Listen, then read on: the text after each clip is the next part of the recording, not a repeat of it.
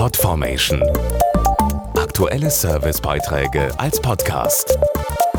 Regelmäßige Infos und Tipps aus den Bereichen Gesundheit und Ernährung. Sie werden für unsere Gesellschaft immer wichtiger. Menschen, die neben dem Beruf und der Familie in ihrer Freizeit Gutes tun und anderen gerade im Gesundheitsbereich helfen. Sie setzen sich zum Beispiel für Kranke, Kinder, ältere Menschen oder Obdachlose ein und rufen oft eigene Hilfsprojekte ins Leben. Dabei freuen sie sich schon über ein Dankeschön. Geld oder öffentliche Anerkennung gibt es für ihr Engagement nur selten.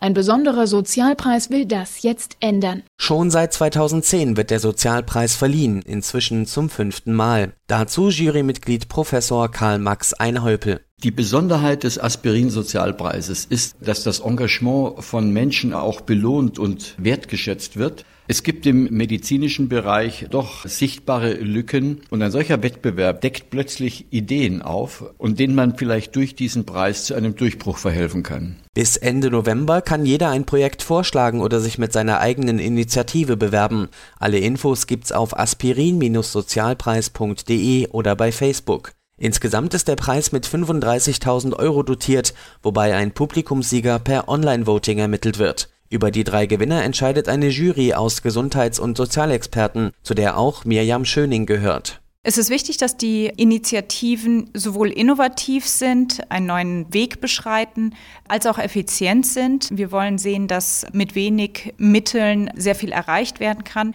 Weiterhin sollte es auch etwas sein, dessen Wirksamkeit natürlich bewiesen ist. Also ganz nach dem Motto Hilfe, die wirkt. Im letzten Jahr war zum Beispiel Ingrid Pfaff mit ihrer Stiftung Dianinio unter den Finalisten, die sich um Kinder mit Diabetes kümmert. Sie weiß, wie gut es tut, auch mal Anerkennung zu bekommen. Das ist eine wunderbare Initiative. Es sollte noch mehr davon geben, denn jeder, der was Gutes tut, sollte eigentlich in irgendeiner Weise wertgeschätzt werden und das finde ich eine ganz, ganz wunderbare Idee. Podformation.de Aktuelle Servicebeiträge als Podcast.